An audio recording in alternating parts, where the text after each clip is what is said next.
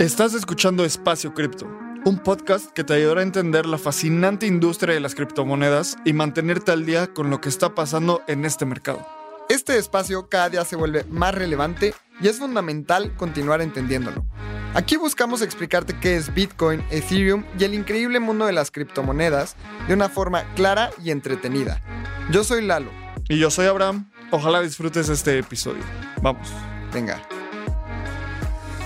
Hola, te damos la bienvenida a otro Navegando el Espacio Cripto donde recopilamos las noticias más importantes del ecosistema Web3 para que tú no tengas que hacerlo.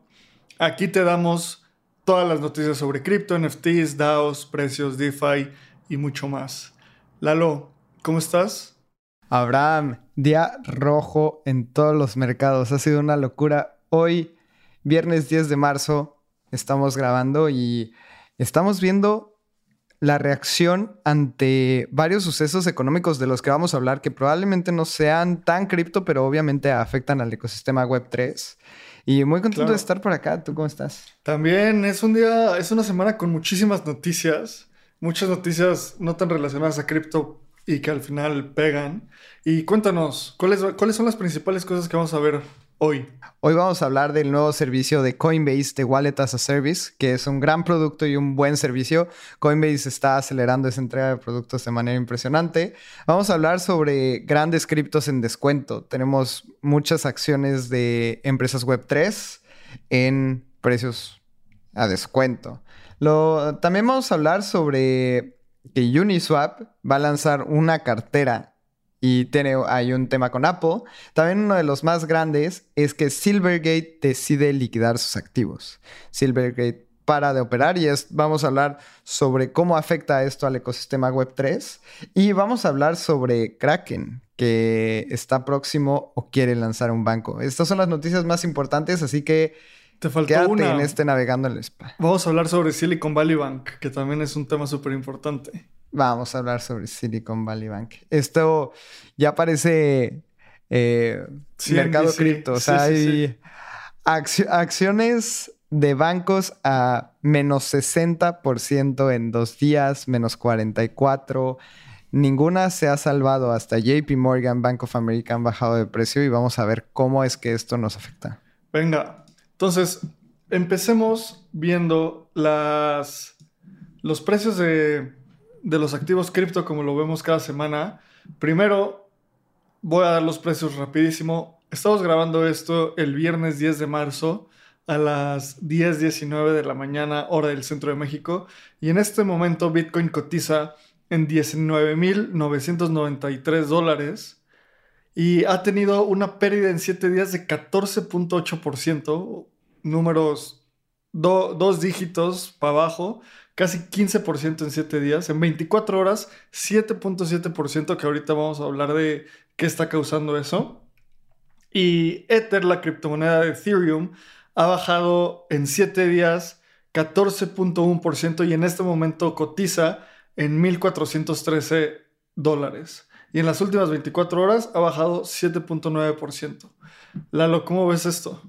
Ha sido una locura, una locura. Tenemos otras como Polygon que también son importantes, menos 15% y ninguna moneda en el mercado se está salvando ahorita. Solana menos 20, Lido menos 14%. Ha sido una semana sangrienta y tenemos otra vez un retroceso en el mercado que yo creo que viene muy acompañado con este cierre de operaciones de Silvergate, porque Silvergate era el banco cripto en, Estados Unidos. Y también sobre los nuevos reportes de Biden que quiere poner un impuesto del 30% en la minería de Bitcoin. Así que le ha llovido duro al ecosistema cripto esta semana. Sí, 100%. Y cuando los dos principales estandartes de la industria, que son Bitcoin y Ether, tienen golpes tan grandes, las altcoins tienen golpes aún más grandes.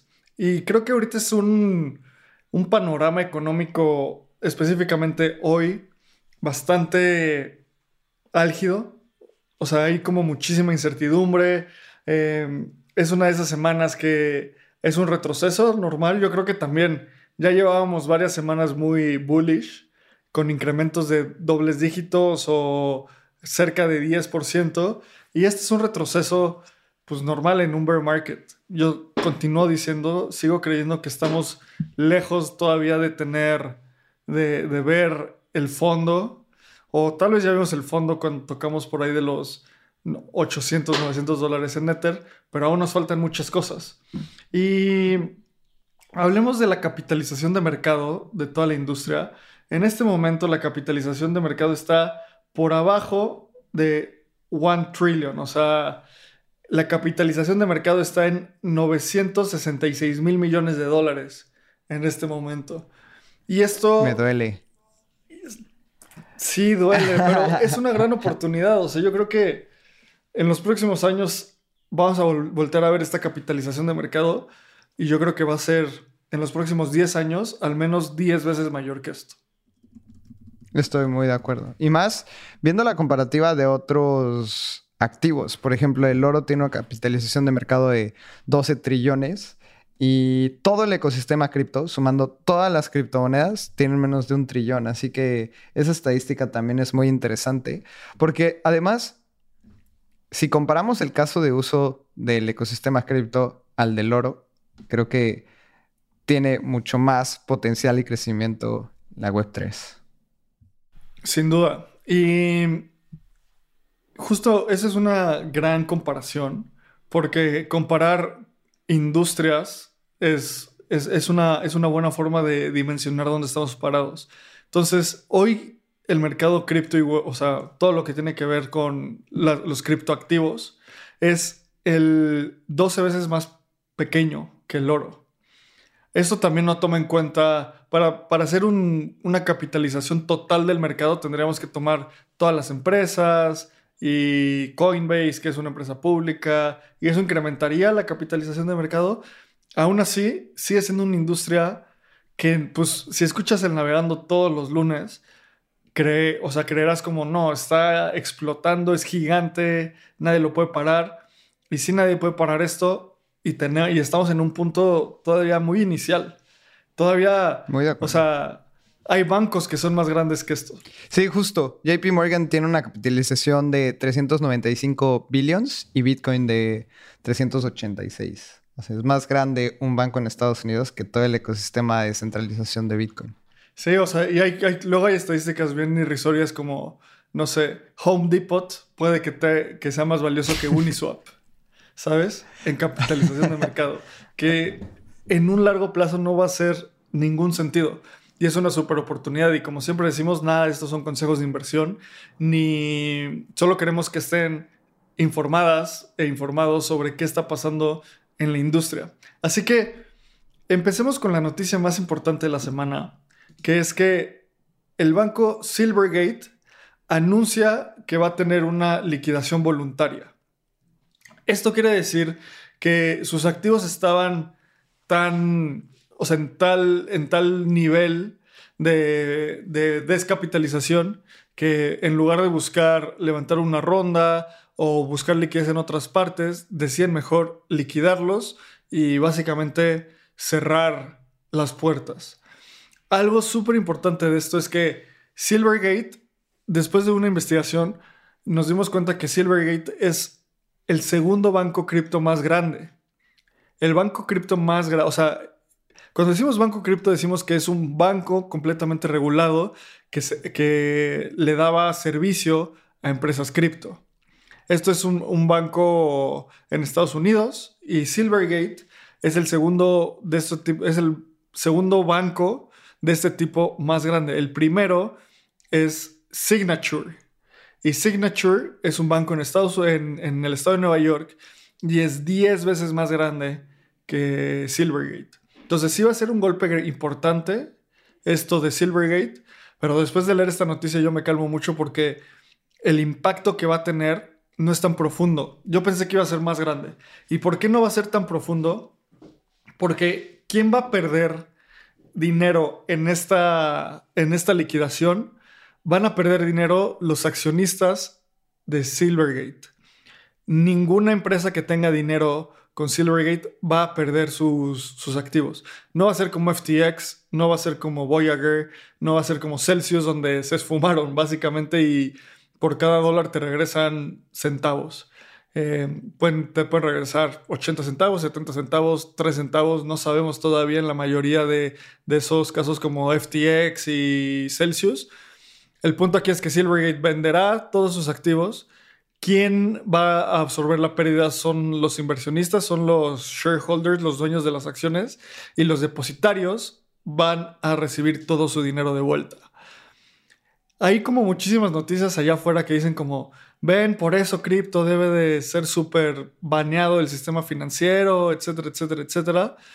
Esto es solo un banco fallando y los bancos fallan como así puede, como en los noventas en, en, México los bancos fallaron y tuvo que venir el FOBAPRO a, a rescatarlos, los bancos fallan alrededor del mundo.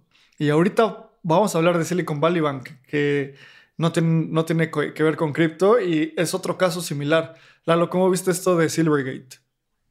Yo creo que también es una consecuencia del, del crecimiento desmedido que hubo en los últimos años, porque también ¿qué ocurre? Y esto es importante mencionar, creo que esto está un poco ligado al tema de, Silicon Valley Bank también, es que los bancos tenían demasiado cash. Cuando tienes cash y no lo pones a trabajar, entonces es un liability. O sea, es como tener ahí un pasivo porque no está trabajando para ti y tienes que cuidarlo y tienes que hacer cosas, ¿no? Entonces, todos los pusieron en bonos o la mayoría y ahora que necesitan liquidez, porque imagínense, suben las tasas de interés, las empresas ya no meten efectivo porque están gastando un poco más, están habiendo eh, retiros de liquidez de los bancos, se acaba ese cash que tienen los bancos y ahora tienen que recuperar cash. ¿De dónde lo iban a sacar?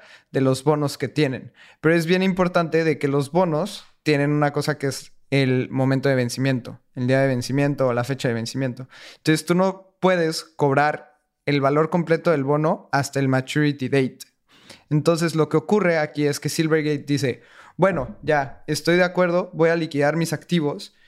¿Y qué significa? Que venden esos bonos, que al final del periodo vas a poder cobrar el valor completo del bono. Por eso Abraham este, menciona que no es que vayan a perder activos los usuarios, sino que se venden el bono ahorita y el que compra se lleva esa ganancia del periodo del tiempo. Entonces Silvergate empieza a liquidar y dice, tengo que tener la liquidez necesaria para que mis usuarios retiren y se acabó. O sea, aquí, aquí cierro, dejo de operar y creo que es un golpe para el ecosistema cripto porque sí muchas empresas tenían servicios con Silvergate. Además, Silvergate tenía unas integraciones muy buenas para hacer Swift y para hacer retiros de manera instantánea en Estados Unidos. a, a, mí se me hace una noticia dura para el ecosistema y más bien para las empresas detrás.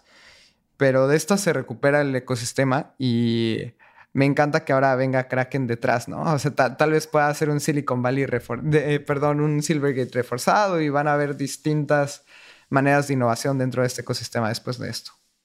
100%. Y quiero leer una de las de los statements que dijo el, Silvergate Corporation y dice, eh, dadas las más recientes cambios en la industria y evoluciones regulatorias.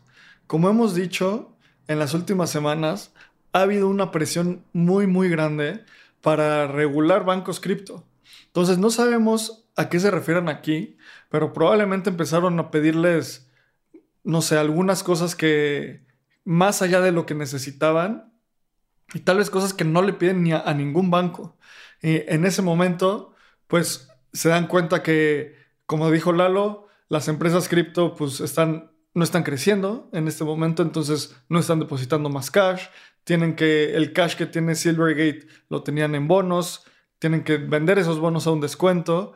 Y además de todo esto, el mayor problema que yo veo en, esto, en estos como cierres de bancos, que ahorita también vamos a hablar del Silicon Valley Bank, es el sistema de reservas fraccionarias. ¿Qué quiere decir? Que si un banco en su balance tiene, dice tener, no sé, 300 millones, o bueno, 100 millones de dólares, lo único que necesita es tener 10 millones de dólares en cash para para emitir deuda. Entonces, todo el dinero que está en los bancos no existe. Entonces, cuando llega un bank run, o sea, cuando la gente quiere sacar su dinero del banco, pues ese dinero no existe, básicamente. Entonces, el sistema bancario tradicional está basado en la fe. Y eso es un hecho. El sistema bancario tradicional está basado en la fe. Está basado en que yo creo que mi banco está custodiando mi dinero. No está basado en nada más. Y ahora quiero pasar a la noticia del eh, Silicon Valley Bank. Que Silicon Valley Bank es un banco que inició en 1983 con toda la...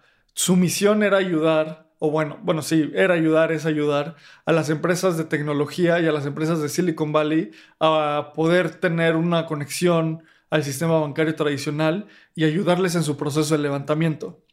Durante los últimos días ha habido muchísimas noticias que, que dicen que este banco está en problemas. Y no solo está diciendo, no solo son rumores, sino el Silicon Valley Bank dijo salió a decir públicamente que iba a tener que vender unas partes de sus acciones y partes de sus activos para poder proveer liquidez a sus clientes que estaban queriendo tener retiros. Entonces, aquí lo que pasó es algo muy simple. Pasa algo que es un bank run. O sea, la gente quiere sacar su dinero del banco. Empezó a haber rumores diciendo que Silicon Valley era Silicon Valley Bank era insolvente y Silicon Valley es una comunidad pues muy pequeña hay muchos fondos de inversión muy grandes, hay startups, entonces los fondos de inversión empezaron a hablarle a Silicon Valley Bank como, oye, ¿qué onda? ¿Qué está pasando? Como que no obtuvieron respuesta clara y los fondos de inversión le empezaron a hablar a sus empresas eh, en las cuales habían hecho inversiones y decirles, oigan, parece que Silicon Valley Bank está luchando, si pueden sacar su lana de ahí, pues háganlo de una vez. Y pues, ¿qué hicieron las empresas? Sacar su dinero de ahí. Y ahí empieza todo el problema de el famoso bank run. Es como si yo tengo un cochinito con 100 pesos y con esos 100 pesos más bien eh, voy prestando en mi libreta, me creo dinero, lo voy prestando y de repente viene todo el mundo a decir, oye, lo que yo te había depositado, dámelo, pues no lo tengo, lo tengo en deuda o lo tengo en bonos o lo tengo en activos no líquidos. Y en ese momento es donde viene todo el desastre de Silicon Valley Bank. Lalo, Cuéntanos también de dónde viene a nivel esencial este, este problema del Silicon Valley Bank. Es que este es un tema bien interesante y estaba leyendo este artículo que tenemos en pantalla de Wall Street Journal. Justamente lo que mencionabas, Abraham, empezó como toda la gente a retirar y hasta Gary Tan, que es presidente de YC, YC es una incubadora de startups gigantesca, en donde mandó un mensaje a sus founders del programa. Y, este es el mensaje, se los voy a traducir. No tenemos un conocimiento específico de qué esté pasando con Silicon Valley Bank, pero en cualquier momento que tú escuchas problemas de insolvencia en cualquier banco y puede ser creíble, deberías de tomar, eh, deberías de priorizar los intereses de tu startup y no exponerte más de 250 mil dólares al banco. Si y dice, como siempre, si tu, tu startup muere, cuando te acabas el dinero por cualquier razón. Entonces, este es un comunicado súper importante de Gary Tan y dice, no sabemos qué esté pasando, pero saca el dinero, todo el mundo lo sacó y es que este banco estaba tomando riesgos interesantes. Y aquí tengo varios datos de los riesgos que estaban tomando y es que... Eh, se los voy a leer. Si tú pones dinero en tu cuenta de depósito en Bank of America, Bank of America te va a pagar un promedio de 0.96% de rendimiento en los depósitos que hagas. O estos fueron los del cuarto pasado.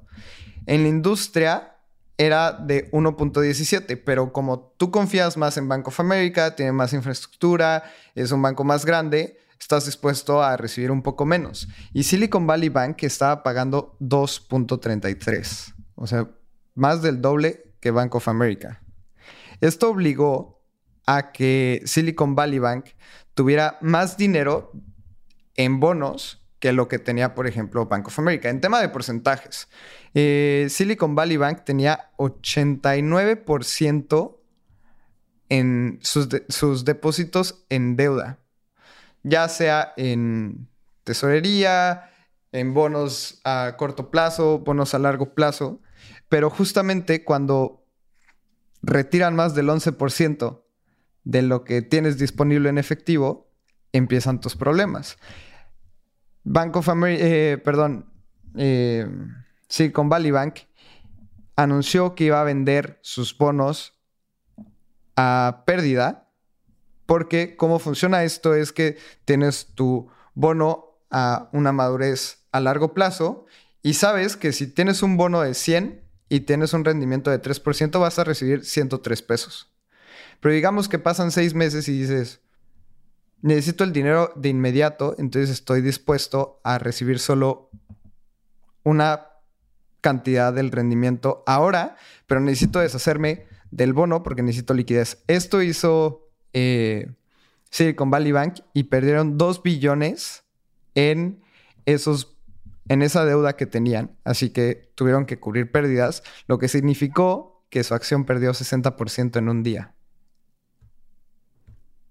Ha sido una locura, tenemos varios bancos y ningún banco se ha salvado de, de esto, porque ¿qué impide que la gente siga retirando el dinero de otros bancos a medida que ven esto en Silicon Valley Bank? O esto es como el factor del temor que vemos en la industria. Así que menos 60% en un día. ¿Cómo ves, Abraham? Sí, o sea, este tipo de noticias, o sea, a, mí lo que me, me genera es que justo los reguladores de Estados Unidos, la senadora, creo que Janet Yellen y otros senadores de Estados Unidos empezaron a decir como, ven, por eso Silvergate es un, eh, por eso cualquier cosa que toque cripto es un riesgo sistémico para el sistema financiero, no deberíamos de permitir eso. Y bueno, ya, Silvergate está cerrando, ok, va a liquidar a todos, todos sus activos, a todos sus clientes les va a dar su dinero de vuelta, pero esto es algo mucho más grande. Silicon Valley Bank es uno de los bancos fundamentales en la industria tecnológica, más allá de cripto, y está teniendo un problema sistémico de cómo funciona la banca tradicional, que es justo lo que cripto intenta resolver. Y este problema sistémico es las reservas fraccionarias, uno, y dos, que cuando tú le das tu dinero a alguien o a un banco, es un custodio y tú no, o sea, tú no eres el dueño de tu dinero o la dueña de tu dinero. El banco solo tiene una deuda contigo, literalmente es una cosa que se llama IOU, que quiere decir yo te debo.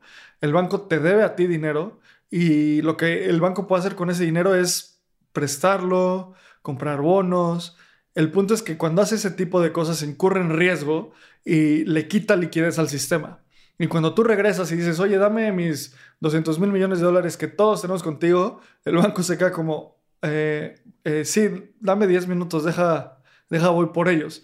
Y se tiene que voltear, liquidar, encontrar un chorro de soluciones. Y justo Silicon Valley Bank dijo que iba a levantar 2.25, bueno, 2.250 millones de dólares en capital nuevo para cubrir estas pérdidas. Esto se me hace uno de esos problemas financieros que tiene muchísimas, muchísimas vertientes. Porque esto también es un resultado de lo que decías, Lalo, del incremento de las tasas de interés. Y en el momento en el que incrementan las tasas de interés, si tú tienes un bono con una tasa de interés menor, pues cuando lo quieras vender ahora se va a vender a un descuento porque todavía podrías comprar un bono nuevo a una tasa de interés mayor. Entonces, parece que es una de esas cosas donde me da un poco de risa que los reguladores estadounidenses, y siempre hablamos de los reguladores estadounidenses y no sé qué día vamos a dejar de hablar de ellos porque se están poniendo tiros al pie solitos desde mi punto de vista. Los reguladores estadounidenses dicen como, no, cripto es lo peor, deberías de prohibirlo. Y el sistema que, están, que ellos regularon y construyeron está fracasando, ¿sabes? A mí se me hace súper ridículo el hecho de que un banco pueda tener 89% del efectivo en deuda. Y, y, esto es... Voy a explicar un poco cómo es que funciona esto. Digamos que yo soy un banco y Abraham me da 100 pesos. Entonces, yo puedo recibir los 100 pesos de Abraham y 89 pesos, que es 89%, yo fui y los metí a a CETES. Y si Abraham quiere retirar sus 100 pesos completos, pues yo no los tengo, están en CETES y tengo que liquidarlos. Y esto fue exactamente lo que pasó en cantidades mucho más grandes. Silicon Valley Bank tenía 80, o bueno, tiene 89% del efectivo de los usuarios en otro lado, completamente generando rendimientos, eh, teniendo buenas utilidades, o al menos era lo que esperaban.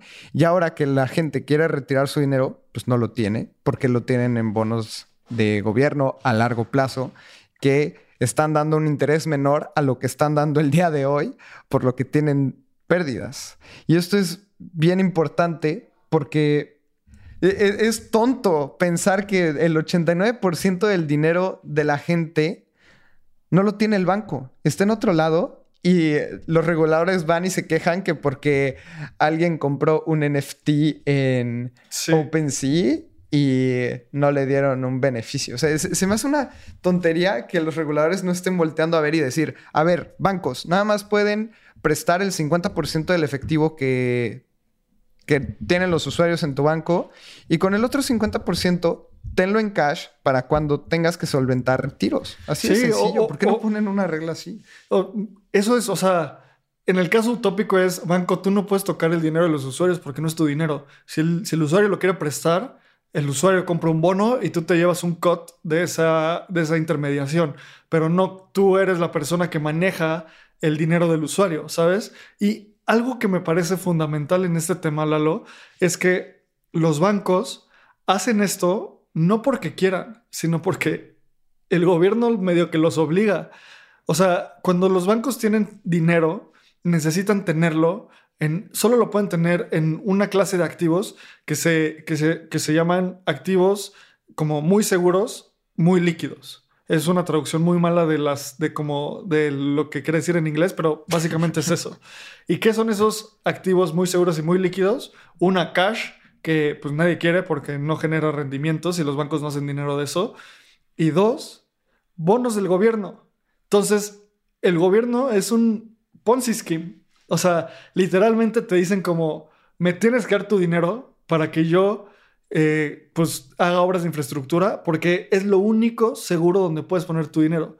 Y en el momento en el que el gobierno incrementa las tasas de interés, pues básicamente, they screw you, o sea, te, o sea, te, te tiran debajo del tren, porque solo te están quitando liquidez y rendimientos a ti, banco, que se supone que era el, el, el mecanismo más seguro. Entonces, parece que todo este sistema está como muy podrido a elementos muy fundamentales y nada más en los últimos días el sistema bancario de los Estados Unidos ha perdido 52 mil millones de dólares en valor de mercado en acciones. JP Morgan perdió 22 mil millones de dólares en valor de mercado. Bank of America perdió 16 mil millones de dólares. Wells Fargo perdió 10 mil millones de dólares. Y Citigroup perdió 4 mil millones de dólares. O sea, la industria bancaria de los Estados Unidos tiene más de 600 mil millones de dólares en pérdidas no realizadas. Sí. O sea, siento que esto es demasiado grande como para seguir, para como para ignorarlo, ¿sabes? Estoy súper de acuerdo y es que también algo que me impresiona muchísimo es que, como dices, el, el mismo gobierno es quien, quien te chinga y quien te da el beneficio. Porque, por ejemplo, Silicon Valley Bank, la mayoría de su deuda o de sus bonos los tenía bonos de hipoteca emitidos por el mismo gobierno, que es una institución de hipotecas que se llama Fannie Mae, y no tienen riesgo porque el gobierno está detrás. Entonces el gobierno te dice, mira, hoy tengo la tasa de interés al 3%. Si me das 100 pesos, te voy a dar 103 cuando acabe el periodo. Yo lo voy a invertir en hipoteca y no vas a tener un riesgo porque estoy yo, papi gobierno, que te va a dar tu dinero. Entonces tú como banco se lo das. Y a la semana siguiente, el mismo gobierno sube las tasas de interés y ahora dice, hey, ya estoy dando 104 pesos. Y tú como banco dices, oye, pues es que ya te di 100, 100 pesos porque me vas a dar 3 pesos más. Súmeme la 4. No, es que así no funciona, hijo. O sea, solo te puedo dar 3, pero si me das más dinero, ahí sí te doy 4 pesos más. Exacto, y además lo peor es que tú dices, bueno, pues voy a vender ese bono de 103 para comprar el de 104 y el mercado te dice, va, yo te lo compro, pero un descuento. Yo te doy 95 porque lo necesitas ahorita y la liquidez tiene costo. Entonces, o sea, como que el gobierno nos... o sea, lo, lo, único que hace el gobierno es inflar las tasas, o más, más que inflar las tasas, generó un sistema en el cual los únicos beneficiados son el gobierno. A ver, los más beneficiados es el gobierno, después son los bancos, y al último, así como en la escala de uno, cuando los bancos son 100 y el gobierno es 1000, es retail, son los usuarios, somos nosotros. Porque a nosotros, nosotros metemos nuestro dinero al banco y nos cobran por, por tener nuestro dinero ahí, ¿sabes? O sea. Sí. Y un, ejemplo muy burdo de, o sea, de esto que estamos diciendo es, las tasas de interés en Estados Unidos están alrededor del 7% para que tú vayas y compres una casa. Entonces, el gobierno te está dando esa tasa de interés con Fannie Mae. Después, eh, el banco va y dice, ah, yo voy a invertir en ti, gobierno. ¿En cuánto tienes la tasa? No, pues la tengo alrededor de, de 4 a 5%. Bueno, va, entonces, el gobierno ya le ganó el 2% porque ellos están cobrándole al usuario que quiere comprar su casa. El banco está generando 5% eh, porque le prestó al gobierno y al usuario le dan 1%. Entonces, y el dinero viene del usuario. Así que el usuario es el que se lleva 1%, el banco está haciendo dinero del aire porque lo único que hace es pasárselo del usuario al gobierno para sus hipotecas y otra vez del otro lado le está dando una hipoteca al 7%. Así que están generando dinero de los usuarios. Es, un círculo en el que nada más pasa el dinero del usuario al banco, del banco al gobierno, del gobierno a otro usuario. Sí, y además, una de las peores cosas es que pueden hacer esto porque de repente dicen como, uff, ya este, no te podemos pagar, ah, no te preocupes, imprime 3 trillones de dólares y págalos.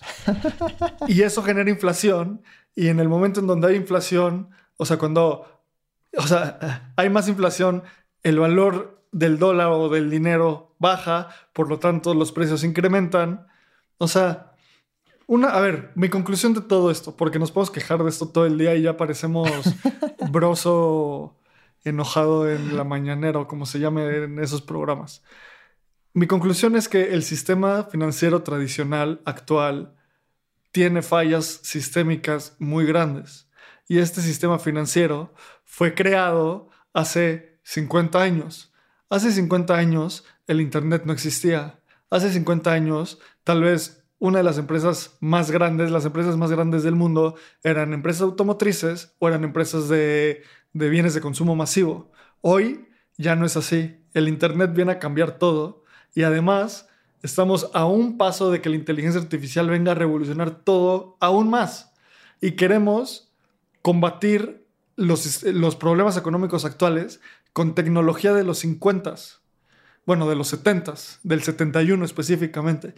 Es como si quisiéramos hoy hacer una cirugía a corazón abierto con la medicina de los 70 Obviamente no va a jalar. O sea, se nos, van a, se nos va a morir el paciente en la mesa. Crypto viene a intentar ofrecer una solución a esto y los reguladores lo único que hacen es querer frenarlo. Entonces, creo que siendo muy críticos tenemos que entender los problemas que está teniendo el sistema financiero y más allá de decir como sí, cripto va a ser lo mejor y va a ser una gran tecnología, es simplemente explorar otras soluciones. Y además de todo esto es que esto es un problema focalizado en Estados Unidos y hablamos de Estados Unidos porque es la potencia más importante que mueve todos los mercados. ¿Qué va a pasar cuando una industria como cripto haga este decoupling, o sea, como que ah, se separe de una economía nacional. Ahí es donde la tesis que hablamos constantemente de la tesis tripolar del sistema económico, que es ya no solo es Occidente y Oriente, sino va a ser Occidente, Oriente y descentralización, va a empezar a tomar como muchísima relevancia. Entonces, todas estas noticias son muy malas y me, me siento como ese momento si, se, vieron The Big Short, eh, la gran apuesta donde habla de la crisis del 2008, donde dos personajes van a Las Vegas y celebran como, sí, acabamos de cerrar un super short, qué felicidad. Y Brad Pitt les dice como, no celebren. Si tienen razón, va a haber una crisis global, sus papás van a perder su casa, muchas personas van a perder dinero. Entonces, que los bancos estén en problemas así no es para celebrarse y decir como, ja, cripto es la solución. O sea, no sean ese cripto, bro.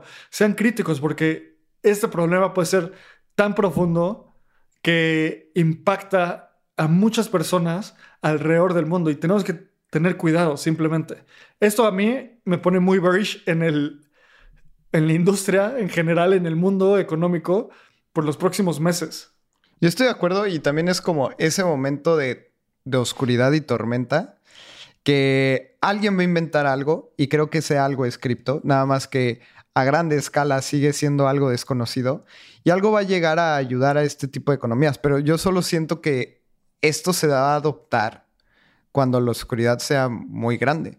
Por ejemplo, tenemos a Argentina, cómo han sufrido con el tema de la hiperinflación, que han tenido que adoptar cripto porque no tienen de otra. No es como que la tía argentina haya adoptado cripto porque los NFTs están muy cool. Si no lo adoptó porque la pensión que recibe ya no la podía tener ahí en, pesos argentinos y tuvo que encontrar la manera y decirle, oye sobrino, ahora sí explícame qué es DAI, porque ya no me alcanza. O sea, no creo que vaya a venir la adopción de, wow, sobrino, enséñame a comprar un Cool Cat, ¿no? Va a ser como, el pues dinero ya no me alcanza. Chances sí algunas personas, pero, pero pues la mayoría no va a venir de ahí. Entonces, creo que hablamos mucho y esto es una, un análisis bien profundo y bien crítico que tenemos que hacer. Por eso los precios en cripto bajaron tanto. ¿Por qué cuando, por qué cuando hay un problema en, en, la industria tradicional le pega a cripto tanto? Porque cripto es uno de los mercados más líquidos del mundo. Opera 24/7 y no hay frenos en la acción de Silicon Valley Bank, cuando perdió el 60%, pararon el trading. Dijeron como ya listo, ya, o sea, como ya está muy golpeado el niño. En cripto te puedes ir a cero, ¿sabes? O sea, no hay nada que te detenga porque todo pasa, a final de cuentas, hay un reflejo en el blockchain de eso. Entonces, esto es un... Y voy a cerrar con este hecho de Silicon Valley Bank. Esto pasó en la tarde. Entonces, ayer el precio de cotización de Silicon Valley Bank cerró en 266 dólares. Abrió el mercado en 174 dólares y ahorita está cotizando a 105 dólares. De ayer haber estado en 166 dólares, hoy estamos a 105. Hace una pérdida muy, muy dura. Abraham, ¿crees que puedan levantar el dinero y seguir operando o vayan a tener también que liquidar sus activos y dar las gracias? Híjole, no tengo idea. No soy experto en, reestructuras financieras. Solo se ve muy mal esto. Eh, ojalá. Ojalá los reguladores hagan algo. Sí. o sea, en verdad. Decir, es que, y, no creo que esto no es un problema de Silicon Valley Bank. Es un problema de las reglas. ¿Sabes? O sea, si las reglas en las que tú estás jugando juegan en tu contra y luego tu sistema se quiebra, pues sí, tú tuviste mucho, mucha responsabilidad por tomar riesgo de más, pero el riesgo de más que tomaste eran bonos de gobierno. O sea, no, es como que lo metieron en Bitcoin o shortearon Dogecoin o cualquier cosa, eran bonos de gobierno. Exacto, es como tienes un banco que está jugando las reglas del juego que tú elegiste, sistema de gobierno de Estados Unidos, en donde pueden prestar el 89% del efectivo que reciben, pero híjole, no vayas a tener un exchange que te acepte Bitcoin porque ya estás súper asustado. Cosa que los exchanges están súper bien auditados y que la custodia y que el proof of custody, esto que salió, etcétera, ha sido impresionante y ha sido algo que se habla por todos lados. Pero si tu banco puede jugar las reglas del juego y prestar el 89% de los activos, pero un exchange no puede ofrecer Ether porque ya te asustas, creo que estás haciendo mal las reglas. Sí, el último dato. De un año, o sea, casi hace un año exactamente, el 21 de marzo, la acción de Silicon Valley Bank tradeaba en 586 dólares. Ahorita está tradeando en 100 dólares. O sea, ha perdido el 75% de su valor. A ver, déjenme hacer la cuenta súper rápido. Pero es, o sea, es una locura. Sí, es, un tema que parece una... Ha perdido el 80% de su valor. Ah, no más. Ya ni Bitcoin. A ver, vamos. el 82% de su valor. Pero bueno, esto es todo lo que está pasando en el sistema financiero tradicional. Y seamos críticos. Ay, a mí me da un poco de miedo tener dólares en todo momento, pero pues bueno, no sé qué, a dónde nos tenemos que mover.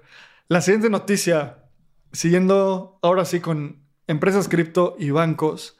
La noticia dice que Gemini, Gemini, este exchange de los hermanos, de los hermanos Winklevoss, eh, niega que se hayan roto las relaciones entre JP Morgan Chase y eh, Gemini. Entonces, hace unas semanas salieron unos rumores donde decían que JP Morgan había cerrado la cuenta de Gemini después de todo lo que pasó con el DCG, con, este, con el lender eh, Genesis y todas estas noticias. Y ahora sale Gemini y dice, oiga, no es cierto, nosotros seguimos operando con ellos. Y pusieron un tweet que dice, eh, a pesar de los reportes que comunican lo contrario, Gemini, o sea, la relación bancaria entre Gemini y JP Morgan sigue intacta. Entonces, pues creo que esto es bueno. O sea, los bancos, los exchanges necesitan relaciones bancarias súper importantes, súper reales, y JP Morgan, pues dentro de los malos es el menos malo, o es de los menos malos, parece. parece, porque de repente, de repente los multan con cientos de millones de dólares por lavar dinero. Eh, pero bueno, eso es bueno para la industria cripto. Esto es seguir teniendo conexiones bancarias fuertes. Eh, ¿Cómo ves esto, Lalo? Está bien. O sea, creo que ahorita como, están las situaciones con los bancos, como dices, qué miedo tener dólares en un, banco, pero creo que es un mal necesario todavía para vivir. Así que hay algo importante y creo que es la, la siguiente noticia que me gustaría hablar, justamente más bancos, porque Kraken sigue buscando lanzar su banco en Estados Unidos a pesar de las regulaciones y a pesar del, del sentimiento de mercado. Creo que esta es una gran noticia y ojalá lo sigan haciendo. Kraken tiene un gran equipo legal, creo que tiene también muy buen PR y creo que es de las empresas cripto más serias del ecosistema. Y ahora creo que eso es lo que va a pasar. Va a terminar siendo el nuevo Silvergate y Silvergate también andaba con esa bandera de que no soy un criptobanco, pero sí soy. Creo que no queda duda de que Kraken si lanza su banco en Estados Unidos podría ser este banco que, las empresas cripto necesiten. Así que creo que esta es una noticia súper positiva. Sigue con las conversaciones, siguen con el papeleo para lanzar el banco y creo que ojalá, ojalá y se logre y creo que sería un gran salto para el ecosistema cripto. ¿Cómo lo ves? 100% y además a mí me emociona porque en una sola empresa, que es Kraken, podrías tener toda tu vida financiera. Podrías pedir hipotecas, podrías tener ahí una cuenta de, cash, podrías comprar Bitcoin, podrías comprar Ether. Entonces suena como algo muy bueno. Y además Kraken es uno de los exchanges más seguros en la industria. O sea, llevan como 10 años, algo así. Y sí, y no han desaparecido. Y Jesse Powell, una de las cosas que a mí más me emociona es que Jesse Powell, que fue, e, es el fundador, fue el CEO muchos años y ya no es el CEO. Cuando lo escuchas hablar, escuchas a alguien que entiende los valores cripto. Es como si, bueno, no es como si es alguien que está muy alineado y dice como en una entrevista que yo escuché y cuando me terminó de ganar Jesse Powell, que obviamente siempre lo voy a cuestionar porque los líderes en cripto nunca deben de ser absolutos. Nunca deben de ser ídolos, exactamente. No son celebridades. Simplemente es gente construyendo cosas él dijo, Kraken es una de las mejores opciones y lo que yo les recomiendo que hagan, esto dijo el CEO, el ex CEO de Kraken, el fundador es, vayan a Kraken, compren y sáquenlo de su cartera, a su self-hosted wallet. Que eso es una, o sea, es una postura que hasta me emociona porque es como, justo es lo que hay que hacer, ¿sabes? O sea, y a corto plazo parece que eso es, va en contra del negocio de Kraken, pero a largo plazo tiene todo el sentido. O sea, es como una de esas cosas que Jeff Bezos hubiera dicho en los 90 sobre el Internet, que nadie entendía, pero tenía mucha razón en el largo plazo. Entonces, me emociona que Kraken haga esta, se mueva de esta forma y también pues Kraken tiene un equipo de literalmente miles de personas. Entonces es, o sea, no es un startup ahí moviéndose, intentando ejecutar un producto, sino tienen la infraestructura para hacer esto. Entonces ojalá, ojalá lo puedan sacar y que les vaya pues muy bien. Y yo creo que solo es cuestión de tiempo para que esto sea mucho más normal, porque también estamos empezando a ver demasiado empuje desde el tema de innovación. Cuando tienes innovación tras innovación tras innovación, tienes dos opciones. O le cortas la cabeza a la innovación o, o la tomas tú como nación, como país y buscas que la innovación crezca de una manera correcta. Yo creo que ya es demasiado tarde como para cortar la innovación en el tema cripto. No vas a poder cortar esa cabeza porque si cortas esa cabeza es como una hidra que le salen más cabezas por todos lados. Y ahora Estados Unidos está en ese momento de o la controlo y yo le ayudo a ir a un lugar correcto o la hidra se ve al otro lado. Y creo que el tema de innovación nunca debe ser frenado porque es como las... Es como se acelera la economía. Y lo podemos ver con, con la burbuja.com. Y lo podemos ver con la máquina de vapor. Y lo podemos ver con la imprenta. O sea, la innovación han sido las cosas que han acelerado la economía de los países por siglos y siglos. Así que Estados Unidos tiene que tener esa postura de o ayuda a la innovación cripto o se me va a ir a otro país. Y otro país lo va a tomar. Sí. Y creo que me, encanta este punto que mencionas porque históricamente ha habido un indicador de qué tan fácil es iniciar una empresa e innovar. Y generalmente donde hay este mayor, este indicador más alto, o sea, donde hay menor fricción para innovar, es donde hay una explosión económica más grande, históricamente. Entonces, pasó con el imperio holandés y las grandes compañías holandesas, pasó con el imperio inglés y o sea, pasó con el Imperio Español. O sea, el Imperio Español te decía como, hey, te doy un cofre de oro y vete a ver qué hay del otro lado, ¿sabes? O sea, no questions asked. Solo que cuando llegues di que es este. Es de España. Que es, de, España y que somos católicos. Entonces, y en Estados Unidos así fue los últimos 120 años, ¿sabes? Con, desde Henry Ford, Tomás Alva Edison, Elon Musk, Jeff Bezos, o sea, los emprendedores son las personas que empujan la economía. Y hoy parece que está dejando de ser así y no sabemos a dónde va. Y no solo en cripto, ¿sabes? O sea, para empezar México ni hablemos porque poner una empresa te toma como un mes y es una flojera. Pero ¿a dónde se va a mover esto? Pues al... Es como el agua, se mueve a la parte donde hay menor resistencia. Entonces, vamos a las últimas noticias. Hay un documental que sacó Ray Dalio y habla sobre el Changing World Order. Y es justamente esto que hablas. ¿Cómo pasó primero por el imperio chino, luego por el holandés, luego por el inglés, luego Estados Unidos, luego otra vez está entrando China? Y a mí me, se me enchina la piel cada vez que veo ese documental. Véanlo en YouTube, 43 minutos. Vale muchísimo la pena para saber hacia dónde vamos.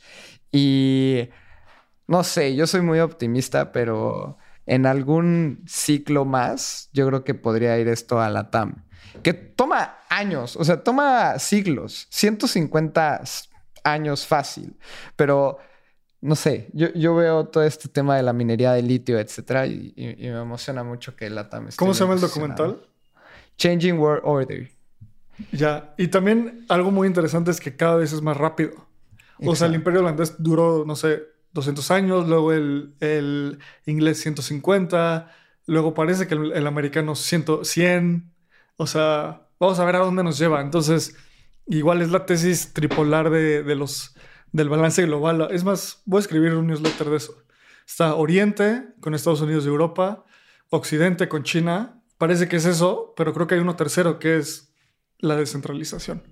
Entonces, vamos a la siguiente noticia que más problemas con bancos, o bueno, no sé si problemas, pero cripto está teniendo dificultades para mantener sus rampas fiat eh, con todo lo que está pasando de la crisis de bancos en Estados Unidos. ¿Cómo viste esto, Lalo? Creo que esto lo van a tener no solo crypto.com, sino muchos exchanges al corto plazo. Porque Silicon... Eh, porque estoy mezclando esto. Espera, ahí va. Porque Silvergate es uno de los bancos que daba este servicio de rampas a muchísimos exchanges. Entonces, nada más falta que unan los puntos para darse cuenta que exchanges suspendieron sus depósitos y retiros en dólares. Y no es porque el exchange esté en peligro, sino porque tenían relaciones con Silvergate y Silvergate ya no existe. Entonces tienen que encontrar una manera de restablecer esos servicios y se van a restablecer en algún punto.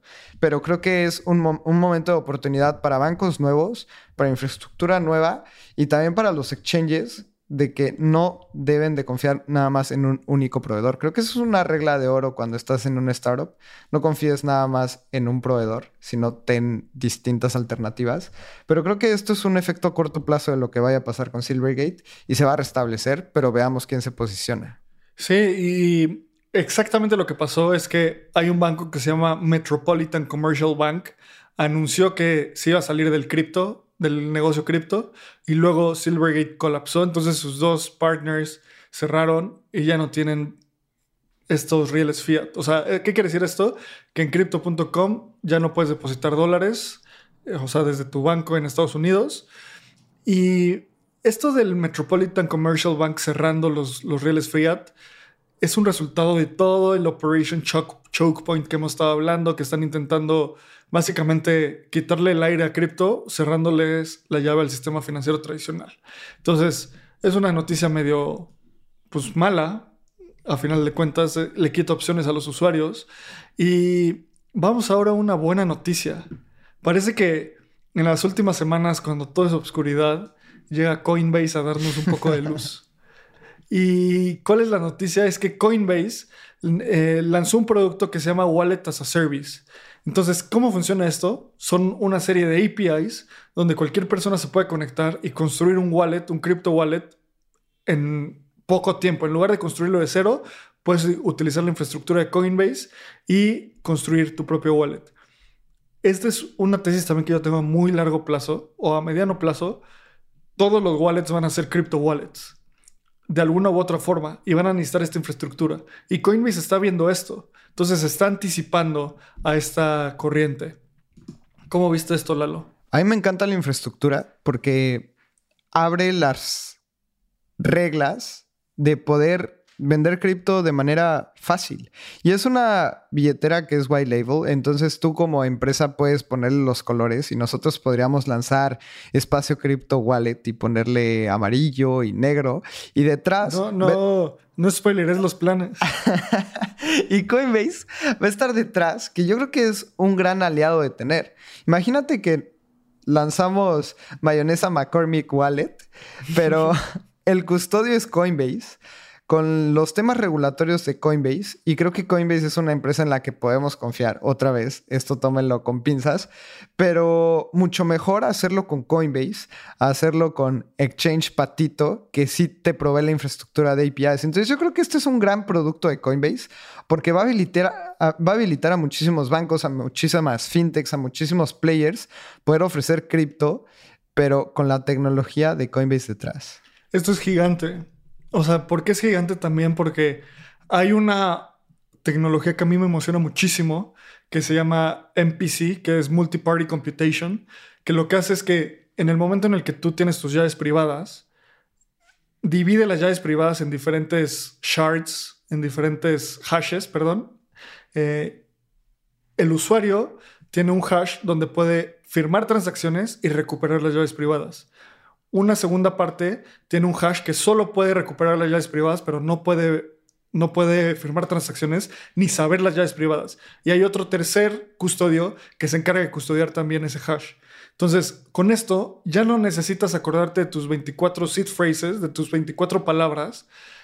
teniendo esta tecnología, con un password y con un 2FA, con Google Authenticator o con el Authenticator que utilices, vas a poder empezar a utilizar cripto esto es gigante. O sea, ¿por qué es gigante? Porque mientras más, mientras quitemos esos momentos de heart attack de cripto, vamos a tener más, más adopción. Entonces, Coinbase, Coinbase poco a poco se está convirtiendo en una de estas empresas que dices, qué cool. Ajá. Ahí está, o sea, dices, qué cool, hasta quisiera ver qué están haciendo adentro. O sea, en una de esas, contrátenme porque quiero liderar un producto ahí, ¿sabes? A mí, a mí me encanta Coinbase eh, y lo estoy viendo mucho como un Amazon. que Amazon se enfocó por mucho tiempo en únicamente vender libros. Tal vez Coinbase estuvo mucho tiempo enfocado en vender criptos. En ser un exchange, en solo ser un exchange. Ser exchange y de repente te va a sacar el siguiente AWS y el siguiente producto digital y la próxima infraestructura. Y nació nativamente como un exchange, pero Amazon ya no es, no es una librería online. Y ya no es recordada como eso. Exacto. Ah, yo, a mí me emociona mucho Coinbase y también he visto muchos, mucha gente que dice como comprar el stock de Coinbase es una de las mayores oportunidades generacionales de los próximos años, o sea, para generar riqueza. No es un consejo de inversión para nada, pero si yo tuviera que comprar una acción, pues no sé qué otra comprar. Chance de Amazon, pero está difícil. Pero bueno, Coinbase, cada, o sea, parece que tienen cada semana un anuncio y un anuncio grande. O sea, no anuncian como, ah, sacamos ahora esta moneda. Sí, listamos, no sé, Solana, Avalanche o lo que sea. No, who cares? O sea, es como, esto es noticias grandes. Ahora, vamos a la siguiente parte. La siguiente noticia es que hay acciones de muchas empresas cripto que están tradeando a un descuento. Esto quiere decir que, recuerden, cuando una empresa cripto que, o cualquier empresa eh, no es pública, probablemente pasó por una ronda de levantamiento. Entonces, si levantaste 300 millones de dólares a una evaluación de 3 mil millones de dólares, eso fue en el tope del mercado, ahorita tu evaluación es, no sé, en lugar de 3 mil millones de dólares es 1.500 millones de dólares, entonces el precio de tu acción tiene un descuento de 50%. Y eso está pasando con muchas empresas cripto. Está pasando con OpenSea, con Consensus. Entonces, ¿cómo ves esta, este, este tradeo en descuento, Lalo? Creo que es natural. Estamos viendo una crisis de mercado en las acciones, en el ecosistema cripto. Y esto es un mercado que se ve reflejado por ello, que es privado y no es como que yo pueda ir al, al tianguis de las acciones privadas y comprar 10 de, de OpenSea.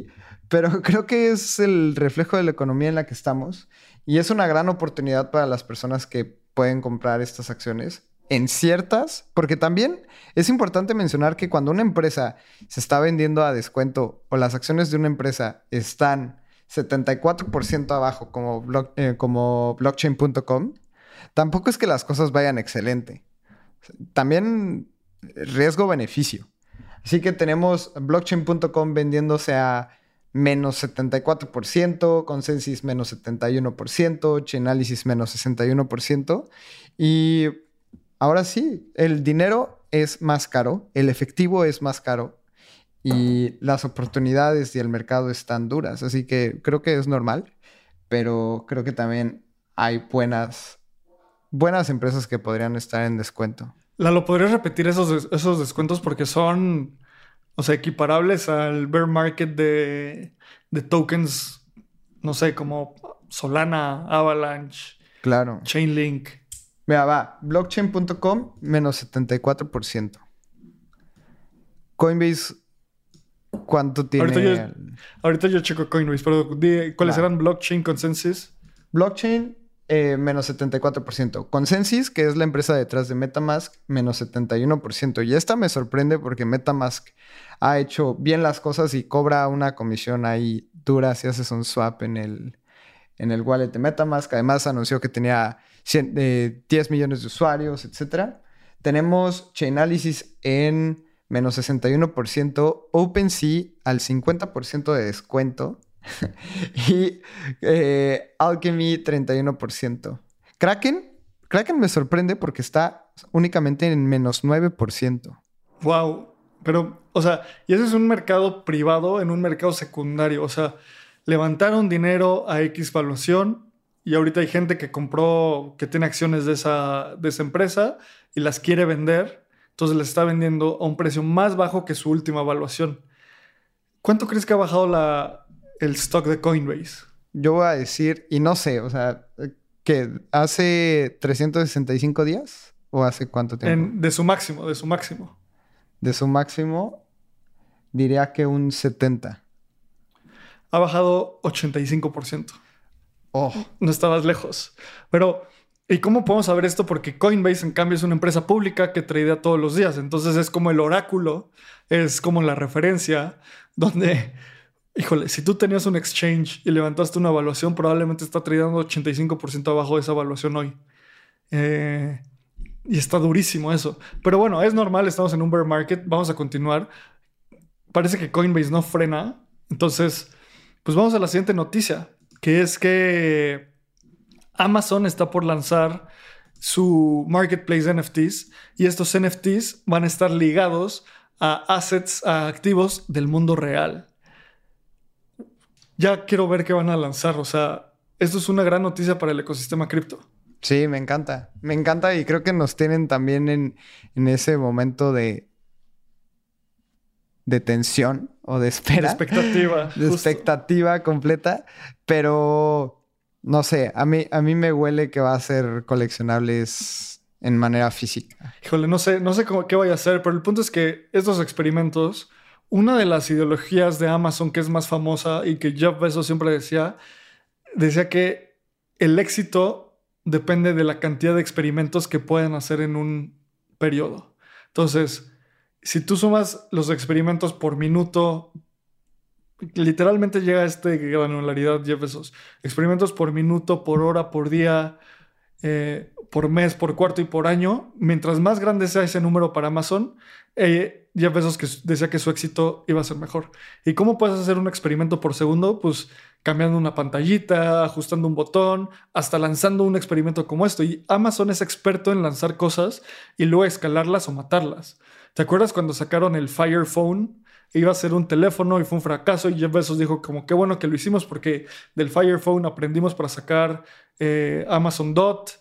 Eh, entonces como que es una empresa nativamente innovadora. Entonces vamos a ver qué sacan. Eh, estoy emocionado a ver qué sale. Y las últimas noticias, las últimas tres noticias, es que la CFTC, que es el organismo regulatorio que eh, regula los commodities y los futuros, dice que los stablecoins podrían caer directamente en la jurisdicción de ellos y esto los haría un commodity. Y ese es un tema muy importante porque de, en lugar de ser securities, serían commodities por lo tanto podrían ser tradeados eh, de una forma más simple, sin, sin, con otra regulación que es como menos restrictiva. Y a final de cuentas, me chocan los, que los reguladores gringos juegan el, juego político y se atacan los unos a otros y dicen como, no, la SEC no debería hacer esto, esto es la CFTC y no hay un consenso, no hay claridad. Pero bueno, esa es la, la noticia. ¿Cómo viste, Lalo? Está bien. También me gusta la frase que que mencionaron que es hasta donde yo sé, las stablecoins que se respaldan en fiat no representan una expectativa de retorno, por lo cual podría ser un commodity. Y estoy de acuerdo. No pasan el Howey test, o más bien, no reprueban el Howey test, que es cómo se definen a los securities. Exacto. Entonces, creo que tiene mucho más sentido ser un commodity que, que un security o que una acción o que algo que esperas un retorno por holdearlo, porque obviamente no lo esperamos y solo si lo pones a trabajar en un préstamo descentralizado, que eso ya es distinto. Eh, pero tiene sentido. Yo creo que Bitcoin es un commodity, eh, un stablecoin es un commodity y tiene todo el sentido del mundo. Veamos cómo los reguladores en 20 años que ya tengan más conocimiento de Web3 lo catalogan. Perfecto. Ahora sí, las últimas dos noticias. Uniswap acaba de lanzar su wallet móvil, pero Apple no le da la luz verde para lanzarlo. Entonces, esto es un, wallet que sacó Uniswap. La verdad lo utilicé y está como muy básico, pero es un buen experimento, es un buen inicio. Me parece súper interesante que hayan priorizado en su roadmap lanzar un, un wallet que sacar eh, Uniswap B4 o mejorar las posiciones en Uniswap B3. Entonces, parece que están moviéndose por un, por un juego de adopción más que de infraestructura en este momento, que puede cambiar en un par de meses o años. Pero, pues sí, anunciaron esto y al final, pues Apple no los deja. Apple, Apple, Apple otra vez. Sí, otra vez va, a salir que quiere el 30% de lo que se pague de gas en una transacción. Y esto también se me hace que va más allá de ser ignorante, porque Apple como empresa no lo es. Yo creo que va más al tema de que ellos van a sacar un wallet o quieren mantener ese, ese monopolio dentro de sus aplicaciones en donde únicamente ellos pueden sacar cierto tipo de aplicaciones. Yo siento que va más por allá y además ellos ya están explorando en el ecosistema Web3, así que se me haría lógico el que quieran parar todas las wallets y después salga Apple con Apple Pay y su integración con Web3 o algo así. Sí, con Ethereum. A ver a dónde nos lleva. Vamos a seguir probando este, este producto y se lo, les, les contamos qué tal. Y la última noticia de hoy es que Circle acaba de cerrar las relaciones, un, un, producto muy importante que era el Automated Clearing, o sea, como tener pagos automatizados de Dapper Labs. Si se acuerdan, hace un par de semanas Ah, eh, les contamos que Dapper Labs estaba en una. Estaba, estaba en una demanda porque al parecer NBA, NBA Top Shots son securities y ahora Circle para esta, esta relación. Como ves, Circle es la empresa detrás de USDC que a final de cuentas también están intentando construir un tipo de banco. ¿Cómo ves, Lalo? Está bien. Creo que no te quieres meter en temas contra la SEC cuando ya Circle ha anunciado que quiere lanzarse al mercado de la bolsa y más bien se quitan como estos players y estas cosas que tal vez no le agregan muchísimo valor a Circle y lo dejan.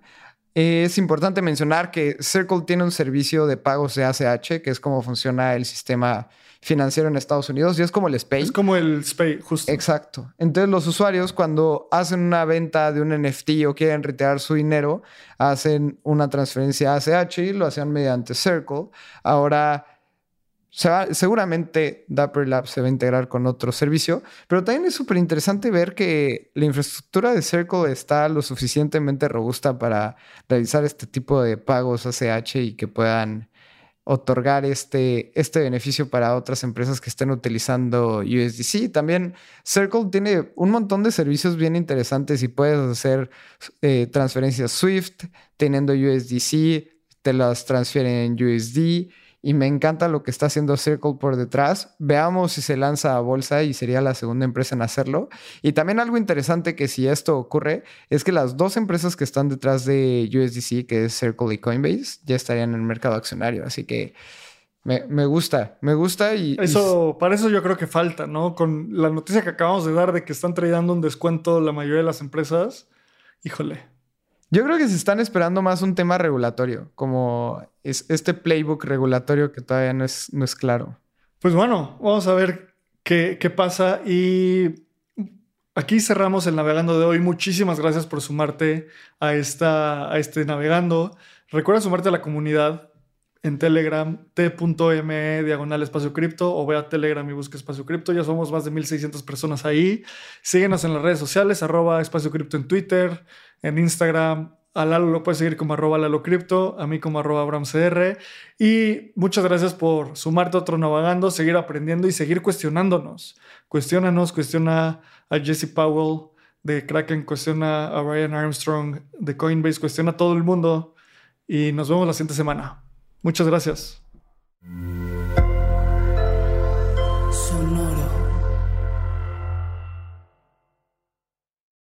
Este guion de Mundo Futuro lo escribió una inteligencia artificial. Imagina un mundo donde la tecnología se convierte en una extensión natural de nuestras vidas. Donde cada experiencia se eleva a niveles inimaginables de simplicidad. Un mundo donde los límites se desdibujan y las ideas se hacen realidad con un solo toque. El mundo cambiará más en los próximos 10 años que en los últimos 100. Yo soy Jorge Alor. Yo Mario Valle. Y yo Jaime Limón. No te pierdas Mundo Futuro, el principio del fin. Disponible en cualquier plataforma de podcast. Mundo Futuro. Mundo Futuro. Hello, it is Ryan, and I was on a flight the other day playing one of my favorite social spin slot games on chumbacasino.com. I looked over the person sitting next to me, and you know what they were doing? They were also playing Chumba Casino. Coincidence? I think not. Everybody's loving having fun with it. Chumba Casino is home to hundreds of casino style games that you can play for free anytime, anywhere, even at 30,000 feet. So sign up now at chumbacasino.com to claim your free welcome bonus. That's chumbacasino.com and live the Chumba life. No purchase necessary. DTW, void, prohibited by law. See terms and conditions 18 plus.